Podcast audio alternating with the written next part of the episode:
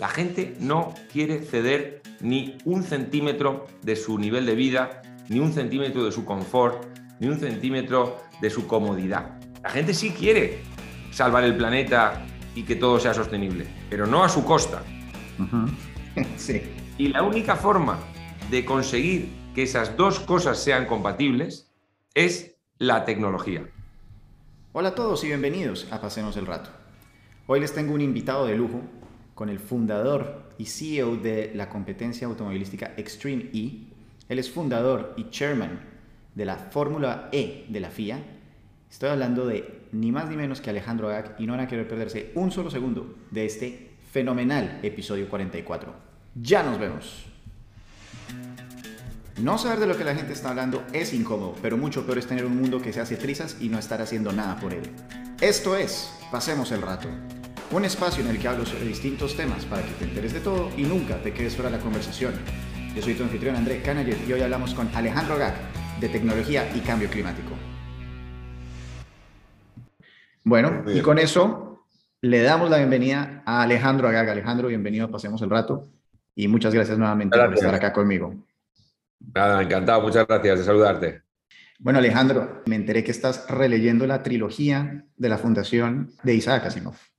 ¿Qué te ha sorprendido de esta saga al releerla tantos años después de haber sido publicada? Bueno, lo que me sorprende de la saga es que no solo no se pasa de actualidad, sino que cada vez gana más actualidad. Según van pasando acontecimientos, y la primera vez que leí la fundación yo creo que debió ser pues cuando tenía 20, 20 y pocos años, hace 30 años, desde entonces han pasado muchas cosas por la vida de todo el mundo y han pasado muchas cosas en la vida de, nuestro planeta.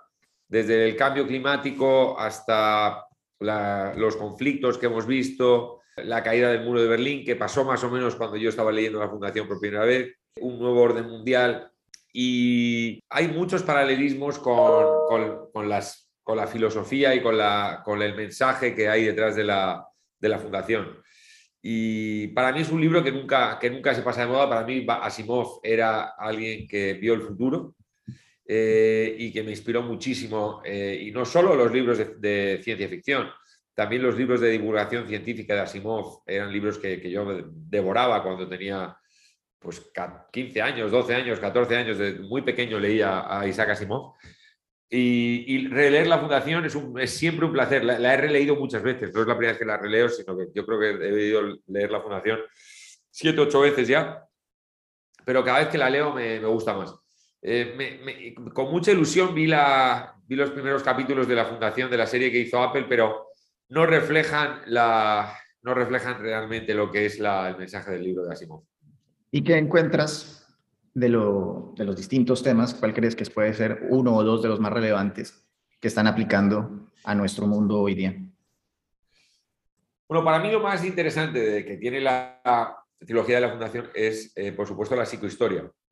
Es decir, el poder mezclar eh, la, en, términos estadísticos la psicología humana y los movimientos de la, de la psicología humana, que son imposibles de predecir en un solo individuo, pero que como conjunto sí que se pueden predecir, mezclarlos o integrarlos en unas fórmulas matemáticas que te permitan, en términos estadísticos y globales, predecir los acontecimientos futuros. Y que solo los puede desviar de los raíles en los que van, en los raíles de la historia, digamos, solo los puede desviar un individuo muy especial que no haya sido capaz de capturarse en las, en las ecuaciones, ¿no? Una individualidad que sea tan, tan, tan extrema, eh, desgraciadamente para el mal eh, a veces, para el bien otras, que pueda sacar a, la civilización de los raíles en los que va. Hoy un ejemplo que estamos viendo es el de, por ejemplo, el presidente ruso Vladimir Putin, que está desbaratando una situación que antes de que él tomase esta medida tan, tan eh, extrema y tan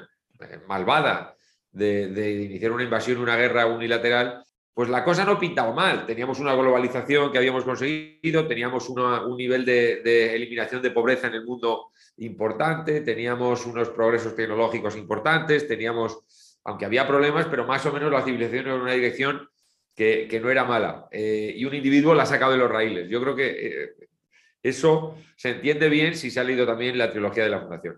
Es interesante, pues bueno, este paralelo que tú claramente haces con Vladimir Putin y la situación de Rusia tú fuiste político en una época y ya podremos hablar más en detalle de eso. Pero lo que es muy complicado es que tú estás con una misión de vida, que es empezar a ayudar de alguna manera, con un granito de arena, a que el cambio climático no nos azote tan fuerte.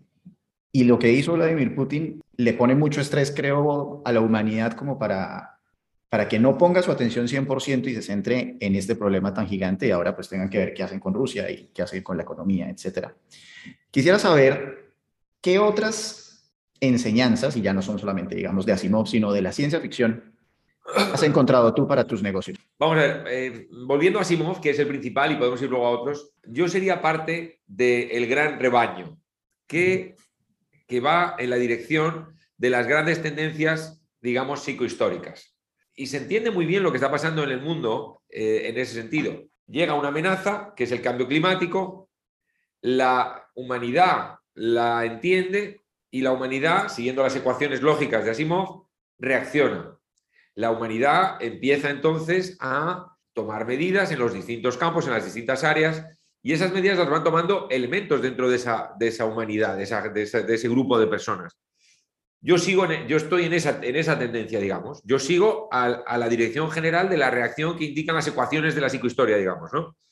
Eh, yo soy uno más digo, ah, por aquí va la, dirección, pues yo me voy a dedicar a hacer carreras de coches eléctricos. ¿Por qué? Porque la dirección general en la que tiene que ir todo el mundo es la de hacer cosas más sostenibles. Bien, yo estoy en la dirección, digamos, correcta en cuanto a la evolución de la historia.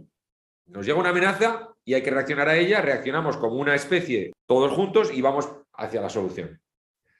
Ahora hay uno que sería, en el caso, y estoy seguro que has leído la, la fundación, sería el mulo, el mulo es Putin. Correcto. Entonces, el mulo de la fundación es una, un personaje que no está dentro de las ecuaciones y que se desvía. Y el problema es que la desviación que introduce eh, va en la dirección exactamente que tú dices. Es una dirección que, que, rompe con el progreso que se va haciendo hacia la sostenibilidad. ¿Por qué? Específicamente porque va a complicar el suministro de materias primas que son necesarias para la construcción de las baterías, por ejemplo. Porque va a crear una crisis energética que va a hacer que muchos países vuelvan a tener que eh, confiar en el petróleo, en los, eh, eh, combustibles fósiles para su suministro de energía y se olviden de la transición a las renovables, que es más cara porque ha introducido también una inflación, porque ha introducido una presión en el nivel de vida, etcétera, etcétera, que va a hacer que volvamos, que sea una regresión. Y eso lo provoca un solo individuo, pero al tener tanto poder y tomar una decisión tan radical en contra de la tendencia general que indican las ecuaciones, ha desbaratado, que es lo que le pasó al plan Seldon en la fundación, un individuo, el mulo, desbarató el plan Seldon. Y tuvo que devenir la segunda fundación a volver a restablecer el orden y a volver a poner la evolución de la historia en sus raíles, que es lo que esperemos que se consiga hacer pues cuando se solucione la cuestión de Putin, del mulo que es Putin. Totalmente. Eh, también otra manera de ver, el, como tú defines al, al, mulo, es como el cisne negro, ¿no? Es esta, un outlier, una cosa totalmente inesperada que viene y, pues, como dicen ustedes los españoles, se carga absolutamente en todo. Antes de que entremos en tus proyectos y cómo estás ayudando tú con tu grano de arena, solamente tengo una última pregunta ligeramente relacionada con ciencia ficción y es, en una charla muy interesante que tú haces eh, para TED en Monte Carlo, cuentas que la meta de los seres humanos para que podamos ser, digamos, pues extendamos nuestra vida, requerimos viajar más rápido que la velocidad de la luz. Quisiera saber, bueno, yo ya lo sé, pero me gustaría que se lo contaras a, a mis oyentes. ¿Cuál es tu plan para que podamos ser una especie interplanetaria? Teniendo en cuenta pues que acá nos vamos a morir de una manera u otra en el largo plazo. Sí, bueno, el, problema es que yo no tengo un plan para que seamos una eh, especie interplanetaria. Yo tengo, yo tengo una. Eh, yo lo que tengo es una certeza. Y es que necesitamos una cosa para ser una especie interplanetaria. Si no conseguimos esa cosa, nunca seremos una especie interplanetaria. Y esa cosa es poder viajar a una velocidad mayor que la luz. En todos los libros de ciencia ficción eh, digamos, intergalácticos o interestelares, existe un mecanismo eh, para viajar más rápido de la velocidad de la luz. Unos le llaman, le llaman el Star Drive Otros le llaman en la, Guerra de las Galaxias, en Star Wars, eh, el salto al hiperespacio, hyperspace, entonces las luces así blancas pasando, es decir, todo el mundo tiene un sistema para viajar más rápido que la velocidad de la luz. Pero nadie explica cómo. Hay explicaciones teóricas y eh, ya Albert Einstein empezó a, a, a él mismo fue el que dijo por la teoría de la relatividad que nunca se podría viajar más rápido que la luz, pero eh, hay teorías de que el espacio se puede doblar y si tú acercas un punto a otro del espacio ya no te hace falta viajar a la velocidad de la luz entre esos dos puntos, sino que como el viaje es mucho más corto, pues puedes viajar de aquí a otra estrella, pero has acortado el espacio, si quieres, ¿no? En lo que se llaman los, uh, los wormholes y, en fin, toda una teoría ahí de, de, la, del espacio, el tiempo, etcétera, Bueno, yo no sé cómo lo vamos a hacer, pero en el sistema solar lo único que hay son la Tierra y luego una serie de rocas inhóspitas. Se habla mucho de Marte, pero ¿para qué nos vamos a ir a vivir a Marte, que es una roca inhóspita, con una atmósfera mínima? Eh, Elon Musk tiene algunas teorías de que bombardeando con eh, armas nucleares los polos se podría enfriar. En fin, no, no, no sé lo que quiere hacer ahí, pero yo creo que el crear una atmósfera en Marte, que es, un, que es una roca sin campo magnético, y, lo que realmente hace especial a la Tierra es el campo magnético que nos protege de, de las radiaciones y del viento solar. Yo creo que Marte es simplemente una roca, tenemos una roca mucho más cerca, que es la Luna. Es decir, si lo que queremos es meternos debajo de la Tierra y hacer unos túneles y vivir ahí dentro, ¿para qué lo vamos a hacer en Marte, que está lejísimos? Si tenemos la Luna aquí, pues ya estamos en dos sitios. Y si la Tierra se destruye, pues tenemos las cuevas que nos organicemos en la Luna. Pues yo veo más viable la Luna que Marte, francamente. Pero, pero nada de eso es un planeta habitable con atmósfera como la Tierra. Pero planetas habitables con atmósfera como la Tierra, por estadística, tiene que haber miles de exoplanetas que tengan unas condiciones que estén en el Goldilocks Zone, como yo hablaba también en la conferencia esta en Monte Carlo. Seguro que hay planetas habitables parecidos a la Tierra. El problema es que tenemos que llegar a esos planetas. Y para llegar hay que ir más rápido que la velocidad de la luz. Si resolvemos eso, seguro que colonizaremos gran parte de nuestra galaxia. Si no conseguimos eso, nos quedaremos en el sistema solar y aquí a medio plazo vamos a, se va a terminar, con lo cual la, especie se acabará extinguiendo. Quedan muchísimos miles de años para eso, pero, pero así es el futuro. Pero como tú lo dices en la charla, nuestra tarea en este momento es comprar la mayor cantidad de tiempo posible para la humanidad para que podamos desarrollar la tecnología o por lo menos acercarnos o tener esa meta eh, realmente como, como un objetivo al que pueda llegar a ser alcanzado. Y a mí me encanta el punto que haces de, de la luna. Yo no lo había oído antes. Por ejemplo, yo sigo al comediante Bill Maher, no sé si lo conoces, y él en, algún, en alguno de sus programas se burla de Elon Musk de la, de la idea de ir a Marte porque dice tú dijiste una roca, pero él dice, pues es, es un shithole, o sea, ya no hay absolutamente nada que uno pueda hacer, no va a tener una calidad de vida de nada. Eh, entonces, pues entre eso y, la luna, como tú muy bien lo dices, creo que yo también me voy a adherir a tu idea. Y sobre todo teniendo en cuenta que estando mucho más cerca, va a ser mucho más sencillo, pues, empezar toda la instalación y la implementación de esto, en, pues por lo menos el sentido común me lo dice. Tú tienes varios proyectos desde hace unos buenos 8 o 10 años más o menos, en movilidad eléctrica. Escogiste el mundo de los motorsports eh, para tu proyecto de la Fórmula E y de Extreme. Quisiera saber por qué escogiste los deportes de carrera de motor para darnos más tiempo en la Tierra. Bueno, efectivamente, el, tiempo en la Tierra es fundamental, es lo que, eh, el punto que haces y que hice yo en la conferencia en Mónaco. El problema es que si nos cargamos la Tierra ahora para los humanos, pues lo que yo decía, la Tierra no tiene problema. La Tierra, nosotros somos un blip en la vida de la Tierra. El problema es si nos la cargamos para nosotros mismos como casa, no nos va a dar tiempo a desarrollar las tecnologías que nos lleven a poder conquistar la galaxia o colonizar la galaxia. ¿Por qué lo eléctrico? Bueno, porque era lo que tenía más cercano, más a mano y más, y más conocía. Yo venía del mundo de las carreras. Entonces, para mí era una transición muy fácil el ir de las carreras normales, si le quieres llamar normales, pronto las normales serán solo las eléctricas, pero si le quieres llamar normales a las carreras de gasolina, pasar de esas a las eléctricas. Para mí era un cambio en lo que yo ya hacía y en lo que yo conocía. Yo creo que, esa es una forma, eh, bueno, pues yo creo que es una forma más práctica de que cada uno transforme su propia actividad en una actividad la misma pero sostenible.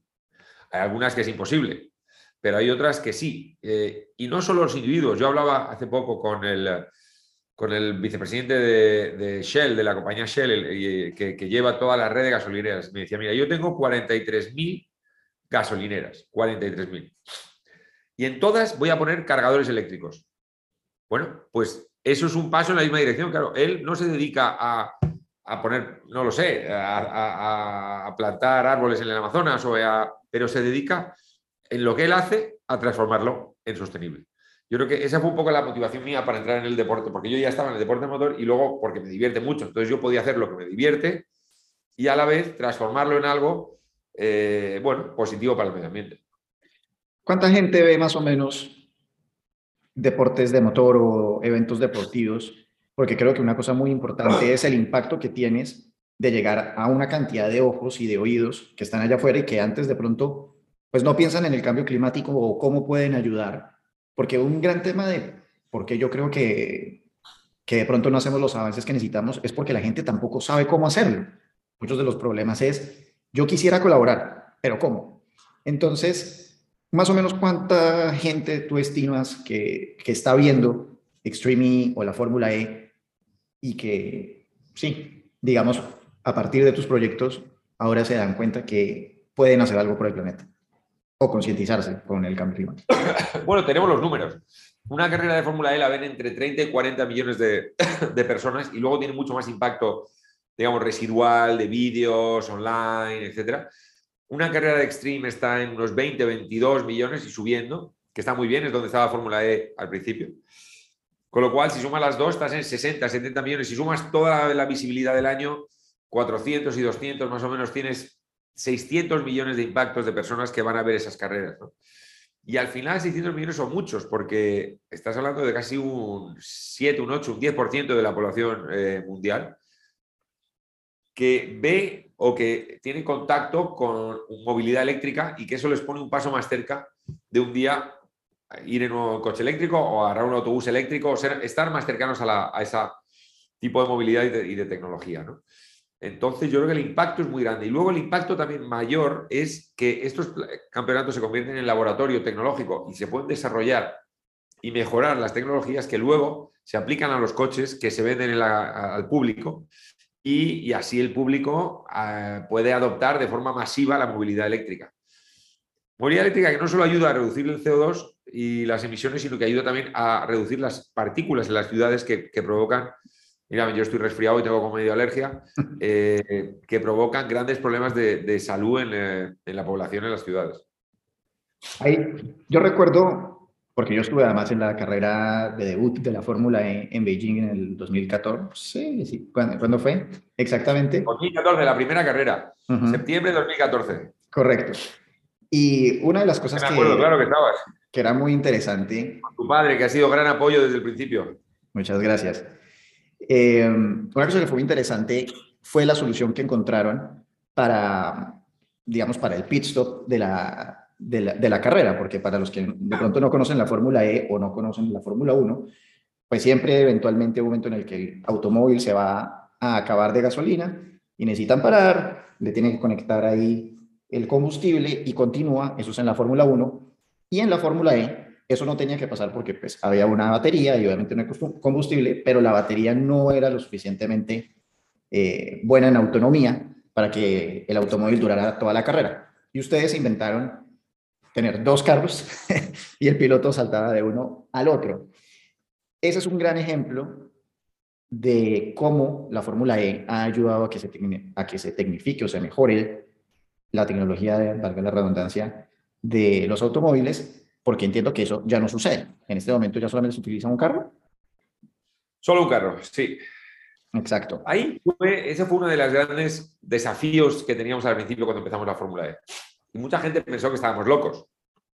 Decían que le vas a dar dos carros a cada piloto y van a hacer la carrera en dos carros. Y yo decía, sí, porque yo necesito una carrera de más o menos una hora. Si, hago una carrera de media hora, con todo el lío que voy a montar en la ciudad, todo eso no, vale la pena. Pero los carros solo van media hora. Entonces, la solución que hay es darle dos carros. Me decía la gente, pero ¿y no sería mejor cambiar la batería? Y así, pero entonces el pit stop duraría hora y media, porque la batería tarda muchísimo en cambiarla y entonces no se puede. Y no sería mejor, entonces digo, no, la única solución sería esperar 5 o 6 años a que haya baterías más potentes, pero yo no quiero esperar, hay que empezar ya con la Fórmula E. Con lo cual fue la solución que adoptamos. Y además yo decía, y esto, cuando vayamos de dos carros a un carro, será una muestra muy visible de cuánto ha mejorado la movilidad eléctrica. Por eso no es una desventaja, es una ventaja hacerlo así. Y al final, pues nos salió bien. Fenomenal. Esta es una de las grandes preguntas que yo quería tener, pues que tengo para ti, y es, ¿cómo disiernes qué elementos son los importantes en un proyecto? Entonces, por ejemplo, en este caso, tú dijiste, no importa, ponemos dos carros. ¿Cómo haces para saber qué cosas no, no tienen que estar perfectas ya y they're good enough para continuar y luego las vas eh, tweaking? Quiero saber cuáles son las que tú dices, listo, estos son los drivers importantes que sí tienen que estar perfectos y estos pueden esperar. Yo, yo veo el, el, eh, el environment, como si dijéramos el, el entorno para un negocio, lo veo como un río. Entonces el río tiene una corriente que va en una dirección. Y entonces yo me pregunto, ¿mi negocio está yendo contra la corriente o en favor de la corriente? Si está yendo contra la corriente, me olvido del negocio. No lo hago. Si está yendo en favor de la corriente, puede ir un poco en favor de la corriente o puede ir más en favor de la corriente o puede ir directamente en dirección de la corriente, hacia, hacia abajo completamente. Esos son los negocios a los que hay que ir. Y en esos negocios, esos se pueden permitir ciertas licencias.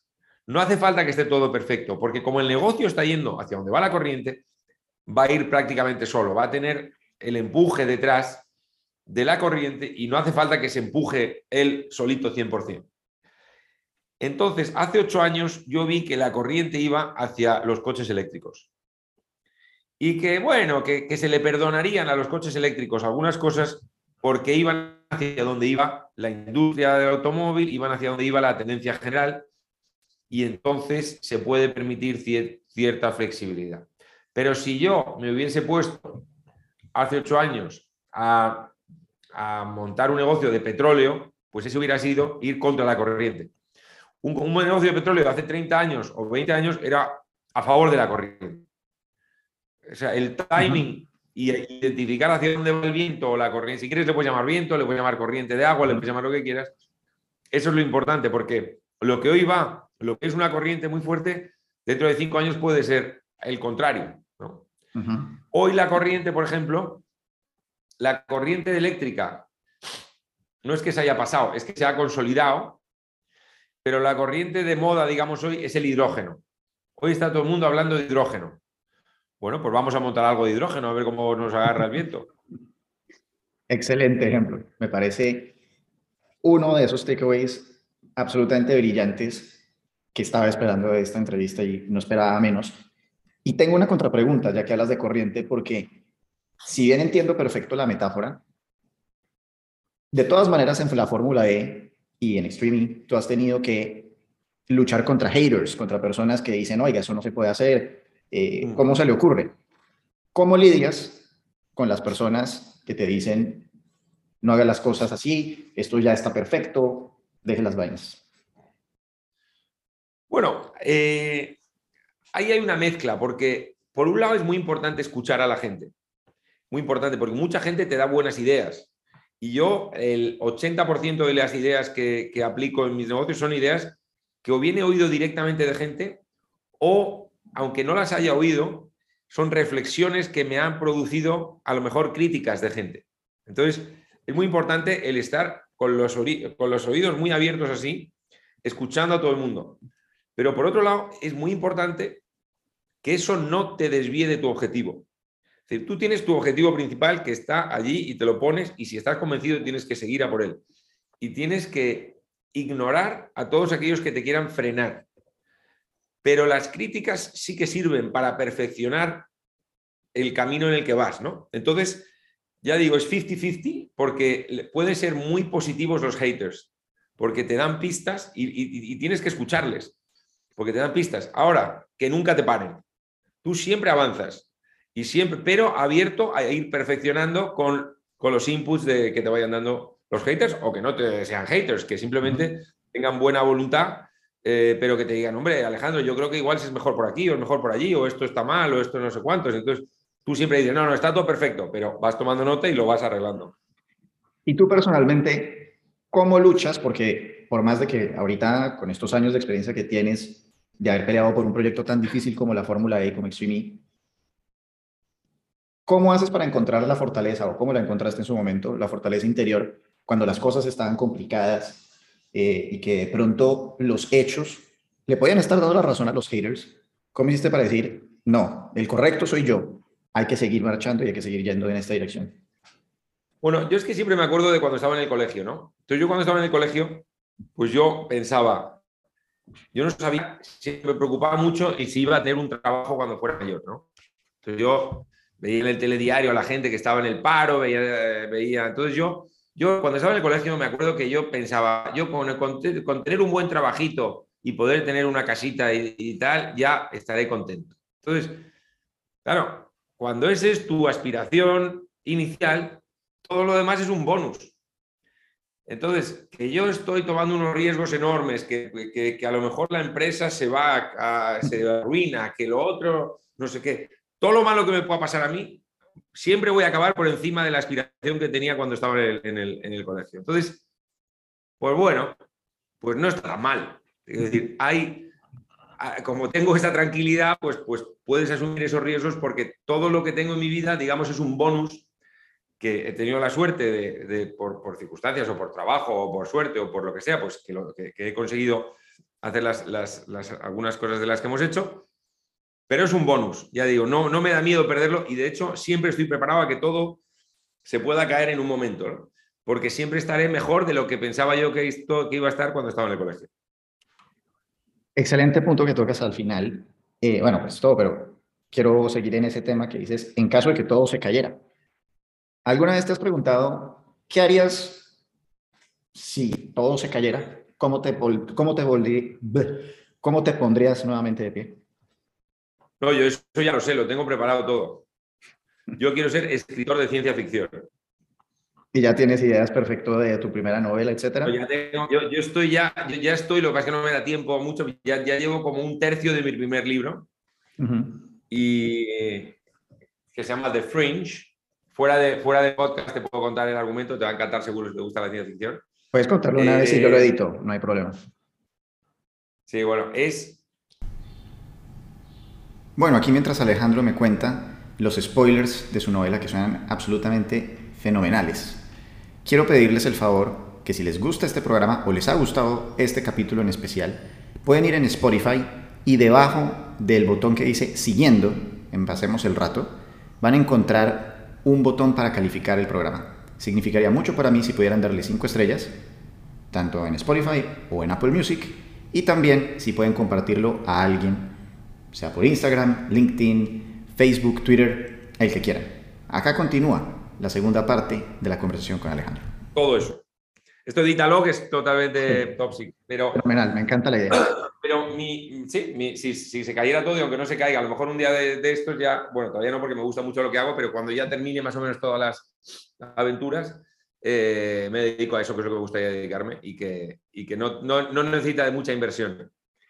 Y desde un punto de vista de autoestima, yo hago esta pregunta porque muchas personas son emprendedores que oyen este programa y también muchos artistas.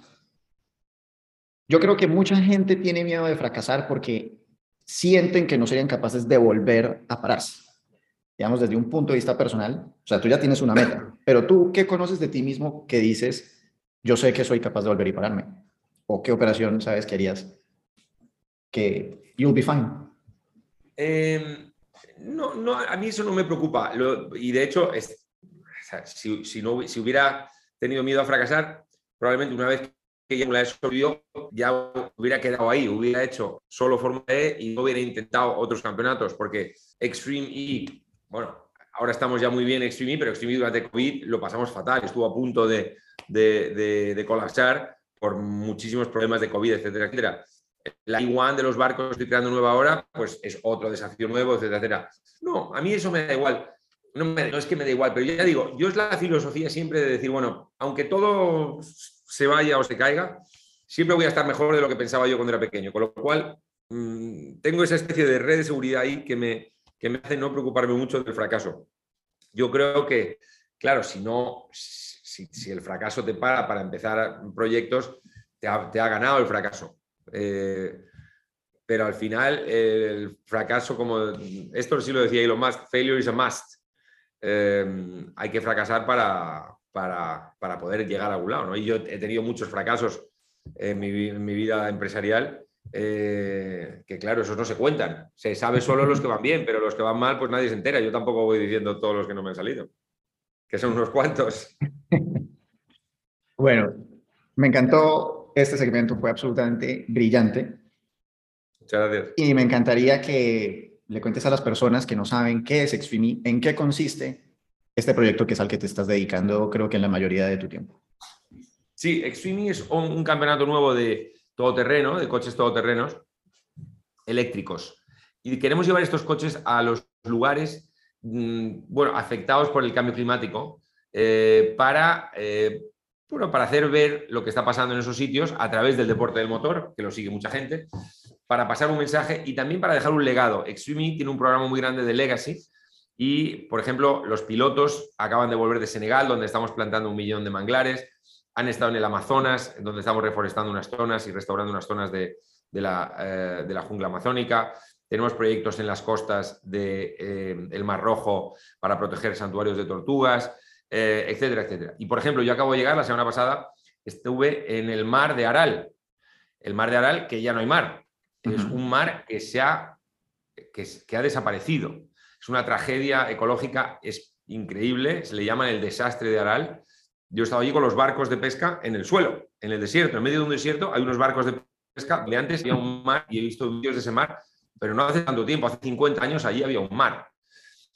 Queremos hacer una carrera allí porque nadie se acuerda de ese sitio, pero si yo llevo una carrera y llevo a los mayores pilotos del mundo y los hago en televisión, pues, pues ¿no? aumentamos la, bueno, la, información de la gente y la preocupación de la gente por estos temas. Entonces, eso es Extreme, un campeonato que que es fantástico, que tiene unas carreras increíbles, emocionantes, de coches todo terreno, que corren hombres y mujeres, tiene un concepto de igualdad de género también. está, está muy bien Extreme. Me encanta. Ahí, ese, ese mar, si no estoy mal, queda en Kazajistán y, fue, y se secó principalmente por industrias de, de fast fashion, si no estoy mal. Es una, lo vi en un documental. Claro, por el algodón. Por el algodón. Es decir, los cultivos de algodón ese es un mar que está exactamente entre, entre, Uzbekistán, entre Azerbaiyán y Uzbekistán. No, entre Kazajistán y Uzbekistán. Kazajistán y Uzbekistán.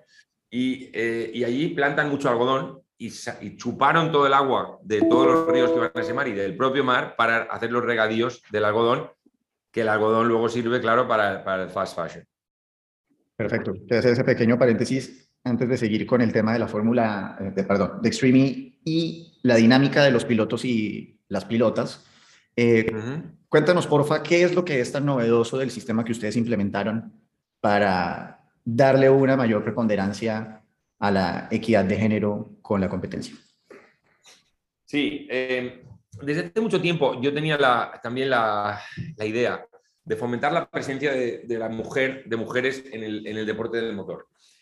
Y yo creo, es una cosa complicada y, delicada eh, el poder hacerlo bien porque eh, enseguida caes en lo políticamente correcto o no. Puede, una, puede, ir una mujer tan rápido como un hombre, puede... Entonces, si te pones ahí a dar opiniones, en fin, se te cae el mundo encima, te tiran... Entonces yo dije, hay que buscar una solución que no entre en ese debate, sino que el hombre y la mujer tengan la misma importancia para la victoria. ¿Y eso cómo lo haces? Y yo me, viendo, se me ocurrió viendo los, los partidos de dobles mixtos en Wimbledon donde tú tienes un partido de dobles de tenis con un hombre y una mujer. Y son igual de importantes el hombre y la mujer. En tenis, el hombre es mucho más fuerte que la mujer. El hombre le gana a la mujer. eso no se discute. Hay campeonato de hombres y campeonato de mujeres, pero es igual de importante la mujer que gana Wimbledon que el hombre que gana Wimbledon, pero, pero, pero, pero, pero compiten separados. Pero en los partidos de dobles mixtos compiten juntos, por equipos y son igual de importantes. Y ese es el concepto que yo quise llevar al, deporte del motor, que compitiesen por equipos un hombre y una mujer. Entonces, ¿cómo lo haces? Con carreras de dos vueltas. Las carreras tienen dos vueltas Y aquí en el pit stop, en vez de cambiar de coche, como hablábamos la Fórmula E, aquí cambian de piloto. Un coche, pero dos pilotos. Y los equipos pueden decidir si quieren que la primera vuelta la del hombre y la primera o la primera la de la mujer. Y hacer estrategias diferentes.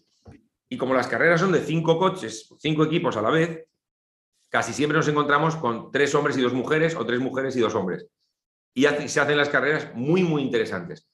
Pero siempre y los dos igual de decisivos. Esa ha sido la, filosofía. Y ha funcionado increíble. Y las mujeres se han convertido en las grandes estrellas del campeonato. Y, además, las, mujeres, a mí me da mucha satisfacción que vienen y me dicen, Alejandro, estamos muy contentas porque nunca habíamos tenido tanta demanda real, es decir, tantos equipos buenos buscando a las mujeres mejores, pagándoles buenos sueldos para que compitan y para poder ganar la carrera. ¿no? Entonces, así es como funciona el, sistema y tenemos unas grandísimas pilotos y ya nadie se preocupa quién va más rápido, el hombre o la mujer, porque es por equipos. Una cosa que admiro demasiado de ti es que eres un problem solver, o sea, tú solucionas problemas. Este es un ejemplo, el de el cambio del, del coche es un ejemplo. Y hay otro adicional que tienes en Extreme, e, que es la manera en la que transportas la carrera a los distintos eh, parajes inhóspitos a los que vas y, realizas las competencias. Tú compraste un barco. Cuéntanos un poco cómo fue la experiencia de comprar el barco, por qué compraste un barco y cómo funciona dentro de Extreme. E.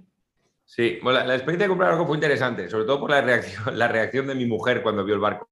Pero vamos, fue, fue así. Yo tenía la idea de crear Extreme e y de hacer un campeonato de coches que llevase los coches a los sitios más remotos del planeta. Y, desde el principio supe que necesitaría mi propio transporte, porque yo, si quería ir al Polo Norte a correr una carrera al Ártico, donde hemos hecho una carrera en Groenlandia, o quería subir el Amazonas, eh, o quería ir al Mar Rojo, al desierto en Arabia Saudita, etcétera, etcétera, necesitaba mi propia logística. Y además yo quería un barco que fuera la mitad cargo y la mitad pasajeros porque quería que los pilotos pudiesen vivir en el barco, los mecánicos, todo el mundo, para ser completamente autosuficiente, como el arca de Noé del motorsport. Entonces empecé a buscar por todo el mundo, pero no había creado todavía la, la Extreme. Extreme era una idea. Pero leyendo un artículo en la web de la BBC, me acuerdo, decía que habían construido un aeropuerto en la isla de Santa Elena. Y a mí, yo me acordaba de la isla de Santa Elena porque me gusta la historia, y ahí fue, por supuesto, donde murió Napoleón porque era la isla más remota que pudieron encontrar, en mitad del Atlántico Sur, a siete días de navegación de, Cape Town. Bueno, me leo el artículo y en el último párrafo dice, y el barco que llevaba pasajeros y cargo a esta isla, el Royal Mail Ship Santa Elena, ya no va a hacer falta y se va a vender. Y dije yo, ese es mi barco. Y entonces compré el barco con mi socio, con Neil Taylor, y eh, mi mujer dijo, ¿qué has hecho? Digo, no, compro un barco, pero no te preocupes. Bueno, total, que el barco vino a, Southampton, no sé dónde fue, a un puerto de Inglaterra, y fui a verlo con mi mujer y los niños, que mi mujer, yo no había visto el barco tampoco, ni mi mujer. Y fuimos a ver el barco, y el barco era una ruina oxidada, gigante, eh, una cosa, bueno, mi mujer me echó una bronca, pero tú estás loco, ¿qué haces con este bar? ¿Y ahora qué hacemos con esto? Y no sé cuánto, bueno, total. El barco lo llevamos a unos astilleros en Liverpool, le dimos una revisión total, es una maravilla hoy el barco por dentro, por fuera, y es la base del campeonato y los sponsors les encanta estar en el barco. Hemos cambiado los motores del barco también para hacerlos con, un diésel mucho más eh, low en sulfur, que contamina menos, aunque el barco la idea es hacerlo al final de hidrógeno o hacer un barco nuevo. Eh, pero solo con tener el barco reducimos en dos tercios las emisiones que tendríamos si, volásemos todo el material. ¿no? Con lo cual el barco del Santa Elena es, la estrella, digamos, es el espíritu del campeonato de Extreme. Fenomenal. Acá para que nos des a los casados también consejos de eh, matrimoniales, conyugales. Por ejemplo, ¿qué le dices tú a tu esposa cuando te está dando una bronca así eh, de, compre, querida, compre un, eh, un barco? Yo le digo siempre que tiene razón. Eso hay que, hay que decirle siempre tiene razón. Yo tengo la suerte de tener una esposa con mucho sentido común. Entonces yo intento escuchar mucho a mi esposa, pero es lo que te decía, que no me pare de mi objetivo, pero integrar sus, sus comentarios, porque normalmente lo que dice mi esposa suele ser lo que hay que hacer. Y lo que pienso yo suele ser lo que no hay que hacer, pero a veces hay que hacer lo que no hay que hacer integrando el sentido común de tu esposa, que por suerte la mía tiene mucho, ¿no? Eh, y luego, nada, con buen humor, con sonrisa y, para adelante. Excelente respuesta. Una en la misma charla que hablábamos al comienzo, comienzas mostrando una foto tuya fumando un cigarro en Groenlandia. Y esto me llamó la atención. Quiero saber si tú hoy día, de hecho, sigues fumando. Sí. ¿Has intentado, ¿Has intentado eh, dejar de fumar o nunca ha sido algo que has querido? La verdad es que no. No, no he intentado dejar de fumar, no. No fumo mucho y va por etapas, ¿no? O sea, como viajo tanto y muchas veces se me olvidan los, los, cigarros, entonces mm, puedo estar una semana o dos semanas sin fumar, eh, pero me encantan los cigarros, los habanos especialmente me encantan. Eh, y, siempre pongo el ejemplo de la contaminación. La gente me dice, oye, pero estás emitiendo CO2 con el cigarro, ¿no? Entonces, ahora que, está, que, hay gente que está proponiendo los eh, e-fuels, los synthetic fuels y todo eso, yo digo, esto es como los synthetic fuels. O sea, la teoría de synthetic fuel es que tú capturas CO2 cuando estás eh, fabricando el synthetic fuel y luego emites ese mismo CO2 a la atmósfera cuando lo quemas en el auto. Con lo cual, zero carbon emission. Igual que el cigarro. Las hojas de la planta de tabaco han capturado ese CO2 de la atmósfera y yo no hago más que liberarlo. Cero carbon emission tienen los cigarros. Es un poco en broma, pero es exactamente el mismo, eh, la misma filosofía que tienen los e-fuels. Pero no, me encantan los, los cigarros. No, no, de momento no he tenido ningún problema, gracias a Dios, y corro todos los días, todas las mañanas corro 6, 8 kilómetros y estoy, estamos de momento en forma. Pero vamos, sí, fumar no lo recomiendo a nadie, pero en fin, a mí me gusta mucho y es una de esas cosas que no, que no quiero dejar. Igual mi pregunta no tiene un segundo paralelo, porque yo sé que la gente lo mira más como de que, comillas, de pronto, qué hipocresía, que fume, etcétera, pero yo lo veo más bien como una metáfora o como un símil de lo que pasa a la raza humana para combatir el cambio climático. Un poco es normal que encontremos muchas personas que fuman y que dicen, maldita sea, o sea, yo odio estar fumando, quisiera abandonarlo, y les queda muy difícil. Inclusive fuman o empiezan a fumar sabiendo que puede ser algo que les puede causar un daño de salud eh, a, largo plazo. Entonces, como yo lo veo, un poco el tema del cambio climático es, la humanidad sabe que, eh, digamos, los, eh, los combustibles de fósiles, etcétera, dejar el computador prendido sin necesitarlo. Ahorita yo he hecho también pequé y estaba tomando una botella de agua. Aunque sabemos que está malo, lo seguimos haciendo. Y ese es el gran reto que considero que tiene el cambio climático. Lograr que, ¿cuántos somos ahorita en el planeta? 12 billones, creo, una cosa así por el estilo. Menos, yo creo, no sé, sí, pero por ahí. Nos pongamos al unísono de acuerdo en dejar de fumar. Entonces, ¿qué mensajes crees digamos, desde un punto de vista de marketing o, con la competencia, etcétera, que deberían salir más para que las personas dejemos de fumar en conjunto. Eh, digamos, ¿cómo puedo terminar de wrap esta, esta pregunta? Mm, bueno, creo, que lo entiendes.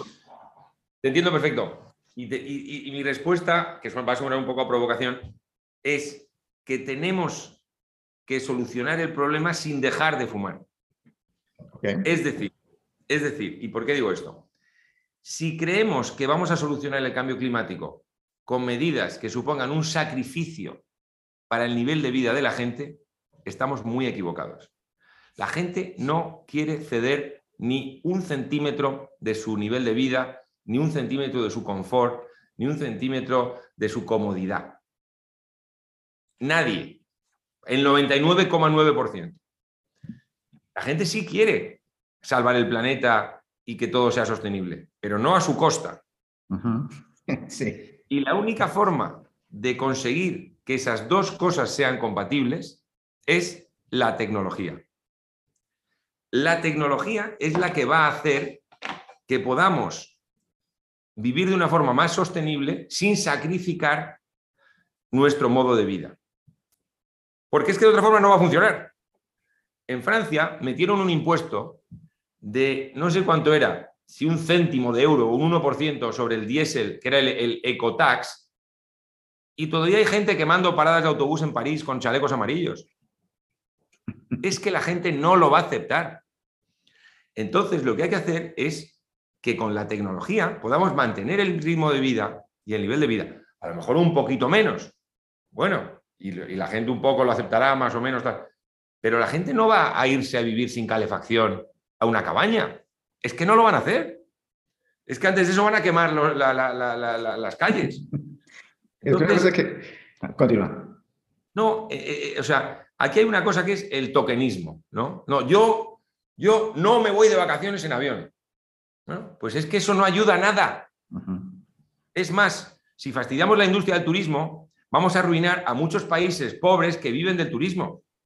No, no hay que ir de vacaciones, no hay que ir en avión. Bueno, pero si el avión, si el porcentaje, lo que habrá que hacer será inventar aviones eléctricos que no contaminen. Eso es lo que soluciona de verdad el problema. Lo demás son pues cosas que no solucionan el fondo del problema que, pueden ir bien y que yo respeto y además creo que son fundamentales los, las, celebrities, si quieres, o las personalidades que, que, tocan la, la, bocina de alarma y que dicen, oye, Leonardo DiCaprio es un amigo mío, y es un environmentalist y él, eh, pues, eh, o eh, Greta Thunberg, Greta, pues la propia Greta ha, aumentado mucho la preocupación, pero, pero las cosas que hace Greta son una tontería, es decir, no tontería en el fondo, yo te lo digo, respeto mucho y creo que es muy importante lo que hace, pero ir en un barco de vela eh, cruzando el Atlántico por no ir en avión, tiene más emisiones de CO2 al final ese barco, la construcción del barco, el carbono. El, barco está hecho de fibra de carbono. ¿Cómo está hecho ese barco? Es decir, al final las soluciones tienen que ser soluciones reales. Y, por ejemplo, las compañías petroleras. Las compañías petroleras hay que incluirlas en, la, la revolución eh, verde. No las podemos excluir, no podemos decir que son el demonio y quitar. Lo que me decía el vicepresidente de Shell, 43.000 puntos de carga de coches eléctricos. Eso hace falta. ¿Y quién tiene el capital para poder mm, invertir de verdad en el cambio, en una transformación verde? Las grandes compañías. O sea, no podemos excluir, hay que incluir a todo el mundo. Y aquí, el que se toma la libertad de decidir quién son buenos y quién son malos, a mí ese no me gusta. Y ahí tocas muchísimos puntos importantes. Aparte que hay otra, otra corriente, digamos, que es complicada, que es las, las personas que son como muy puristas, ¿no? Que se van al extremo de, yo lo veo mucho en Colombia, eh, de donde soy, que, que es como, no, pues los indígenas sí sabían cómo era vivir y ellos iban y sacaban una fruta del, del árbol y solo la comían cuando la necesitaban y es un poco como una filosofía de que todos tenemos que estar en taparrabos para que realmente esté funcionando el planeta. Entonces, yo vi en una charla tuya que decías que a ti no te gusta la gente que no quiere hacer nada. They don't want to do anything porque pues todo contamina. ¿Por qué esta gente como gets under your skin, te, te fastidia tanto? A mí, a mí eh, lo, que me, lo que me molesta más es la gente que critica y no hace nada. La que no critica y tampoco hace nada, eso es, la verdad es que me dan igual, algunos me caen muy bien también y son muy simpáticos, pero son, digamos, son, son pasajeros del vagón, pero que no, van ni, para uno ni para otro ni perjudican. Pero hay gente que critica y que bloquea la acción eh, y luego ellos no hacen nada. Es decir, yo he visto compañías, eh, grandes compañías, no tomar las medidas adecuadas o apropiadas que, que hubiesen debido tomar por miedo a críticas de, este tipo de individuos, que son absolutamente prescindibles, que no, tienen, que no aportan nada, pero que critican en cuanto ven cualquier tipo de cosa y desgraciadamente por el ambiente social en el que vivimos hay, hay grandes compañías que se asustan, dicen, no, yo no voy a hacer esto, no me vayan a acusar de greenwashing. Y yo les digo, vamos a ver una cosa. Tú analiza objetivamente lo que quieres hacer. Si lo que quieres hacer objetivamente es positivo y es una contribución positiva, hazla. No te preocupes que te digan que es greenwashing, porque los que te dicen que es greenwashing, ellos mismos no hacen nada. Pero he visto muchas compañías tan preocupadas de que les acusen de greenwashing que no quieren hacer nada o que, o que paran acciones que serían positivas. Eso es lo que me fastidia a mí. Fenomenal. Ahora quisiera que, ya que estamos hablando de esto, hablemos un poco de la política involucrada también con el cambio climático. Ahorita tú hablabas de que se necesitan personas que hagan verdaderos cambios y que tengan impacto de verdad. O sea, obviamente está muy bien que cada uno de nosotros ponga de su parte y ojalá no tome agua de la botella, que tenga un termo acá como ya saqué el mío, etcétera. Pero a fin de cuentas los políticos juegan un papel muy importante en esto.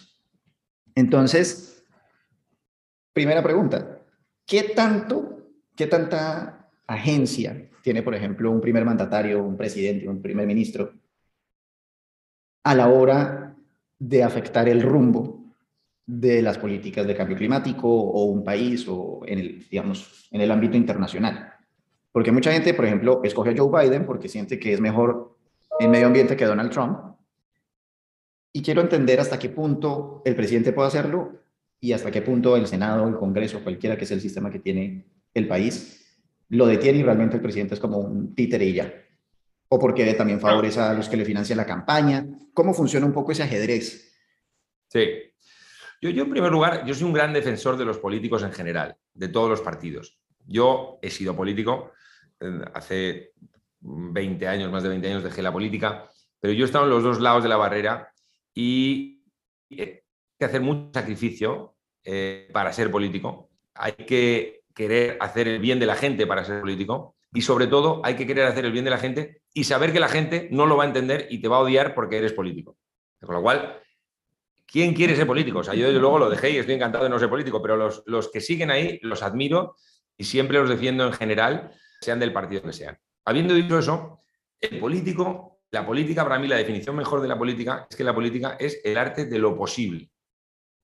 Entonces, el político tiene que hacer lo que pueda, no lo que quiera, lo que pueda, siempre dentro de la dirección general de sus principios, de sus ideas y de su programa, ¿no?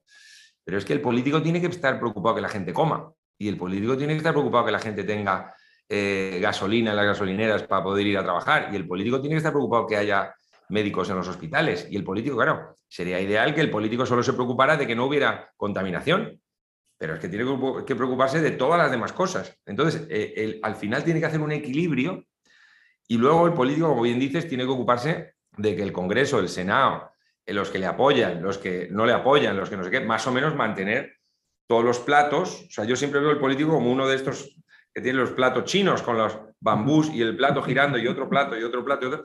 Y ahí está con todos los platos el político, ¿no? Con lo cual, eh, hombre, el político tiene, tiene mucho poder, porque lo tiene, porque los presidentes tienen poder, pero no es un poder ilimitado y sobre todo lo que limita el poder del político, yo estoy convencido y el 99,9% de los políticos, en mi opinión, tienen las mejores intenciones en general, eh, lo que le limita es todas las demás cosas que tiene que preocuparse, porque en cuanto la gente no tiene de comer o le sube el precio del gas, te montan un follón que no, claro. Totalmente. Uno de mis libros favoritos es Las 48 leyes del poder, no sé si lo has leído. ¿Las 48? Leyes del poder. No, lo he leído. Desde que preguntaste 48 ya me di cuenta que no sabías cuál era porque no dice ese número y de una vez la gente sabe. Eh, te lo recomiendo. Habla, es digamos como un manual como el príncipe de Maquiavelo para, eh, digamos, el siglo XX el siglo XXI. Y yo encontraba cuando veía las carreras de la Fórmula E, y me imagino que esto tiene que suceder obviamente en el mundo político mucho, este mundo de, la, como, de cómo era la antigua corte de los reyes, ¿verdad? Que había como muchas personas que intentaban como acercarse al poder y hay mucha intriga, uno lo puede ver en series también de televisión, ¿no? Pues de Tudors, eh, Game of Thrones, etc. Quisiera saber cuáles consideras tú que son las características más difíciles con las que un una persona de poder o en poder tiene que lidiar, llámese en una empresa o en un país, en fin. Eh, yo he tenido la suerte de venir de la escuela de la política y, comparado con las intrigas y el Game of Thrones de la política, todo lo demás es como un juego de niños de, de preescolar. Es decir, en la Fórmula E y la Fórmula 1 más todavía es un mundo donde se mueven cientos de millones, miles de millones, grandes patrocinios, muchos intereses. Tienes muchos distintos stakeholders, tienes a los equipos, tienes a la Federación Internacional, tienes a los pilotos que presionan por un lado, tienes a los patrocinadores, tienes a tus accionistas. Mucha, hay mucha intriga, mucha, mucho mucho, pero vamos, comparado con la política, es que no es nada.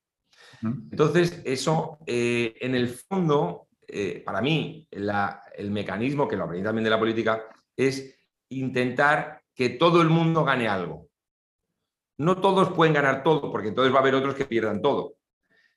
Mm, eh, tú tienes que, si tú estás en medio, como es mi caso, que yo soy un poco el, tornillo, si quieres, en medio de, toda, de todo el Lego, em, lo que tienes que intentar es que todos ganen algo, para que todos estén razonablemente contentos. Si tienes a uno muy, muy, muy contento, eso no es muy bueno, porque entonces habrá alguno que esté muy, muy, muy, muy no contento. pero si todos están razonablemente satisfechos, el tema va, puede, ir, puede ir para adelante. Entonces, más o menos, el, papel es un poco el de árbitro y el de intentar equilibrar eh, pues toda, toda, a todas las partes, a todos los que quieren el trono. Acabas de darme una de las grandes realizaciones de mi vida. Quiero también saber, antes de que acabemos, tú obviamente estás rodeado de gente muy influyente, celebridades, en fin. ¿Cómo haces amigos poderosos que admiran estas personas? ¿Cómo logras tener carisma, digamos, como para relacionarte con tanta gente de tantas culturas tan diferentes, con tantos gustos distintos? Sabes, al final todo el mundo es, todo el mundo, al final todo el mundo es normal. Lo que pasa es que eh, mucha gente pues tiene la imagen por fuera que tiene, pero si te toca sentado al lado de alguien, te toca un celebrity o lo que sea, un presidente, al final ese vive en algún lado, también tiene hijos, eh, le gusta la película de no sé qué. Entonces, a mí yo lo que he visto que, me funciona muy bien, porque también me sale, no es que lo haga posta, es que le pregunto, oye, ¿y has visto algo en el cine últimamente? Y todo el mundo ha visto algo en el cine últimamente, o en Netflix. O todo el mundo tiene hijos, o todo el mundo tiene problemas de colegios, o todo el mundo tiene problemas de, se mudó de la casa de no sé cuánto y ahora a lo mejor está en la Casa Blanca, pero hace 20 años estaba en el pueblo de no sé qué, que, le encanta contarte pues con el primer problema que tuvo cuando se le rompió el coche o algo así. ¿no? Al final, todo el mundo es normal. Fenomenal. ¿Qué es algo que siempre has querido hacer y no has podido? Bueno, justamente lo de escribir un libro. Desde siempre he querido escribir un libro y nunca he podido. Ahora estoy en ello, llevo como 60 o 70, páginas, a lo mejor, o 100 a lo mejor, pero cada vez que voy escribiendo se me va complicando más la historia y cada vez va a tener más páginas, con lo cual no sé cuándo lo voy a poder terminar, pero sí, escribir un libro es lo que siempre he querido hacer, de ciencia ficción y luego también a lo mejor de no ficción, pero de ciencia ficción será el primero. Recuerdo en Marruecos, hace unos tres años más o menos, yo creo, hiciste una fiesta espectacular eh, en, el, en el Amán de Marrakech. Me la pasé buenísimo. Quisiera que nos dieras, digamos, qué hace una buena fiesta, cómo hacemos para hacer great parties. Lo que hace una buena fiesta para mí es fundamental dos cosas. Una, la gente que hay en la fiesta. Y luego, que el bar sea de fácil acceso.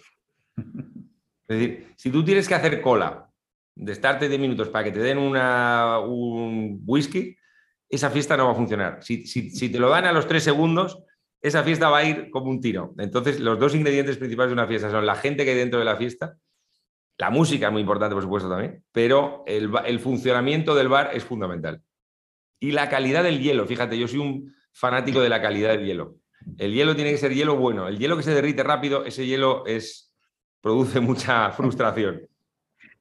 Bueno, excelente. Alejandro, muchísimas gracias por tu tiempo. Eh, antecitos de que te vayas, este es el momento para que brilles más aún y le des un mensaje que quieras a la gente. Si quieres es decir dónde pueden ver Extreme E, dónde te pueden seguir, si tienes alguna fundación, lo que sea, este es tu momento de brillar más aún y decirlo. Yo animaría a todo el mundo a seguir Extreme E. Extreme E, eh, bueno, se televisa por todo el mundo o, hacemos streaming, se puede ver en nuestro Extreme Live, eh, at Extreme Live en Instagram, se puede seguir o Alejandro Extreme, mi Instagram eh, handle, em, se puede seguir. Eh, yo recomiendo mucho Extreme, Fórmula E también, por supuesto, el campeonato ABB, Fórmula E ahora, eh, campeonato espectacular que también se, se, se, remite por todo el mundo. Y pronto los barcos, E1 Series, los barcos eléctricos que también vamos a, a lanzar. Pero vamos, tenemos carrera las, este fin de semana ahora ya llega pronto en Berlín y en fin, tenemos muchísimas carreras, no sé cuándo va a ir esto al aire, pero todo el tiempo carreras, así que animo, animo a todos a seguir el deporte eléctrico es uno de los pequeños granos de arena para el cambio hacia un mundo mejor. Que así sea, Alejandro. Un abrazo, estamos hablando.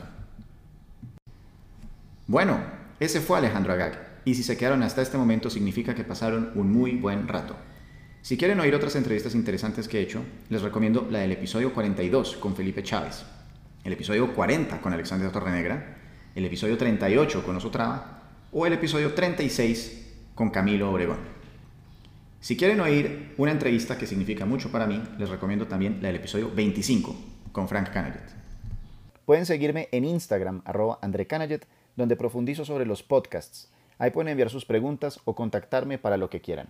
Si te gustó este episodio, copia el link y compártelo en cualquiera de tus redes sociales. Facebook, Instagram, Twitter, LinkedIn, el que quieras. Sigue el podcast o suscríbete. Solamente debes hacer clic en donde dice follow o seguir. Y ojalá puedas dejar una reseña de 5 estrellas en Apple Music para que más personas puedan encontrarnos. Sígueme y mencióname en cualquiera de las redes sociales, arroba André con la lección principal del episodio de hoy para ti. ¡Nos pillamos! Gracias por pasar el mejor de los ratos conmigo. Puedes encontrarme en Instagram, arroba André y seguir el programa por Spotify, Anchor y Apple Music. Nos vemos.